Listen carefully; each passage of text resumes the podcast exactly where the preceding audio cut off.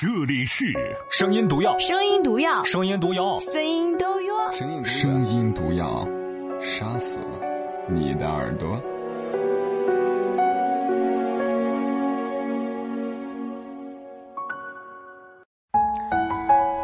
晚上好，各位亲爱的陌生人，今天是周天。如果你还在窝在家里去听我的节目，说明你没有性生活。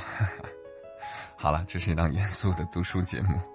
不能够讲痞话哈，各位好，我是有点坏坏的马老师。呃，其实生活挺无聊的，所以我们需要偶尔当一个坏人，让生活有点色彩。今天选的这篇文字，我感觉似曾相识，我不知道是我以前读过，还是说我看到过，但是没有分享。叫做《掌握人生的姑娘》，从不活在 P.S. 里。这个故事听起来好像是说一个姑娘的事儿，但我读完之后，我觉得他说的不是姑娘。说的是一堆人，作者叫做李爱玲。好了，接下来的时间我们来分享这篇文字：掌握人生的姑娘，从不活在 P.S. 里。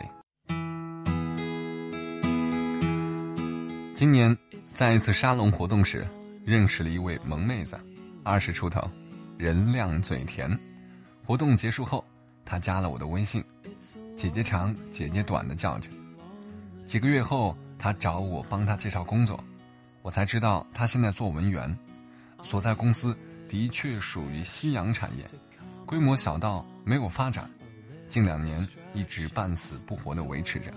我问他，Word、Excel、PowerPoint 都能够熟练应用吧？他说都会。我给他发了一份商务资料，让他做成 PPT 发给我看。三天后，他在网上支吾着找我，姐姐，我做的不大好，你先看看呗。我打开之后。被晃得睁不开眼，差点一口老血喷到屏幕上。我给他的是一份港口介绍，他配了花里胡哨的卡通背景，做了画蛇添足的特效，五颜六色的气球飞入飞出，港口地图被拉得变了形，还有五六处明显的错别字。我几乎不敢相信，这是一个做了三年文员的人完成的 PPT。我回绝了帮他找工作的请求。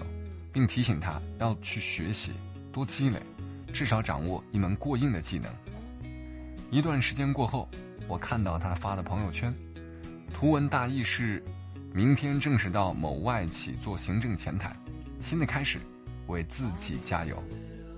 而照片里的他的身后，是一地的瓜子皮和乱糟糟的被子。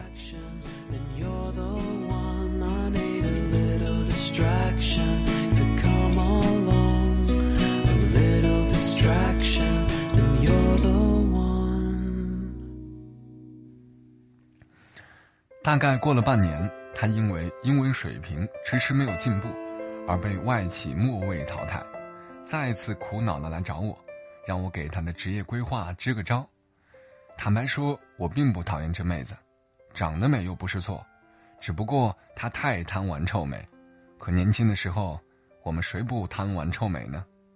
所以我选择和她坐在星巴克，给她讲了小许的故事。小许是我刚参加工作时就认识的姑娘，我们年纪相当，她所在的公司是我们公司的重要客户。小许个子很矮，又胖，显得腿很短，土土的齐刘海，普通话发音带着浓重的山东西部口音，脸上散落着星星点点的雀斑。出身农村，长相普通，无名小卒，身边。也没有七大姑八大姨给张罗，小许那几年一直单着，因为无牵无挂，他大多数时间都待在公司工作。突发状况，他主动加班；紧急业务，他顶身而上。他们公司规模很小，他一个人几乎承担了一大半的杂事。后来我才知道，小许中专毕业，家中经济困难，得到这份工作，他倍加珍惜。因为学历低，又没有过硬的技能，他省吃俭用攒钱报了韩语培训班，一学就是三年。二零零九年，我工作调动离开了原来的城市，和小许失去了联系。那年经济危机，行业一片风声鹤唳，小公司因资金链断裂死掉一片，大公司不堪重负，纷纷裁员。我们也靠着一系列的改革措施，得以度过两年的市场低迷期。去年我重新回归业务，微信里加了许多合作伙伴和客户。某天，在一个客户的朋友圈里，竟然发现了脱胎换骨的小雪。照片当中的他和几位韩国人正在参观保税仓库，他褪去了土肥圆，不见了乡土气，声量谦谦。妆容精致，韩式波浪卷发，灰色职业套装，身材依旧矮小，气场却明显强大。我忍不住截屏问客户：“这美女是谁？”客户回复说：“这是某某公司的徐总。”这位徐总，就是当年那个被嘲笑小短腿的姑娘。经济危机那年，他所在的韩国公司倒闭，老板跑路，他拉着几个人的队伍。成立了自己的公司，破釜沉舟，九死一生，把自己仅有的一小套房子拿去做了抵押，再难也不拖欠合作方的贷款，靠着一股拼劲儿和良好信誉，熬过了最难的前三年。如今，他的公司风生水起，已将总部定在上海，成为业内规模不大却颇有名气的私企。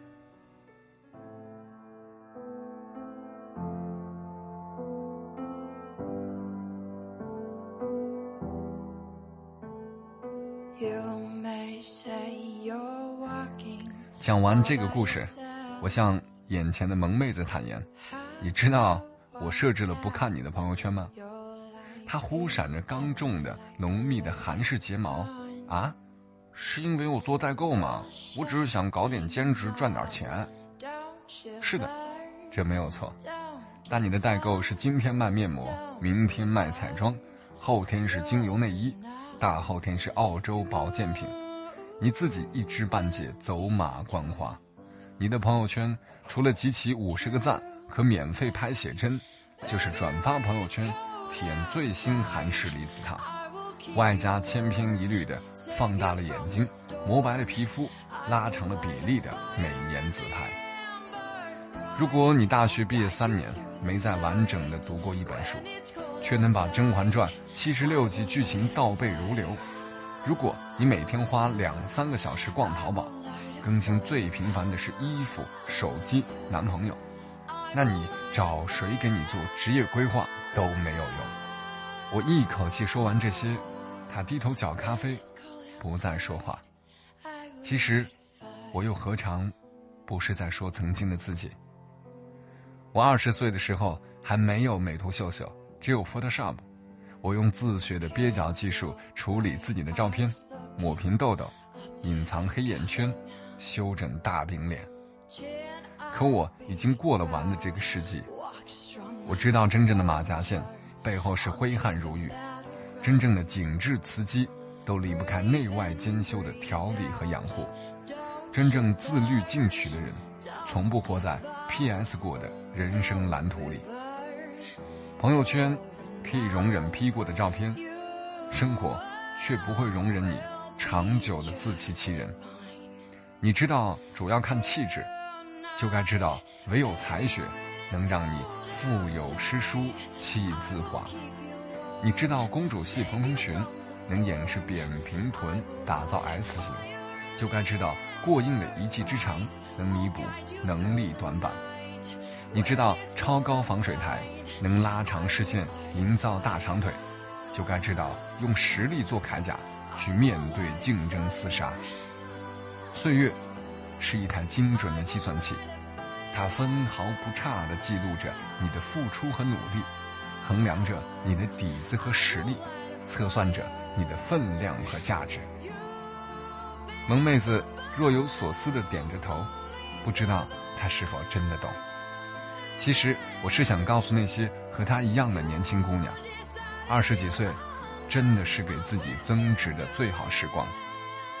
你如果懂得把握，就不必和我一样，孕期里忍着呕吐去考资质证书，一把年纪之后又决定从头学英语。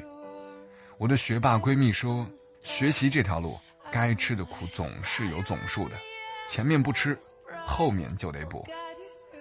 亲爱的姑娘，如果你有那么多时间研究怎么把自己 P 得漂亮，不如拿出时间研究怎么活得漂亮。P.S. 能解决你脸上的痘斑，却解决不了你银行卡上的寒酸。我们最后过上的都是与自己能力相匹配的生活，这事儿，什么 P.S. 也帮不了你。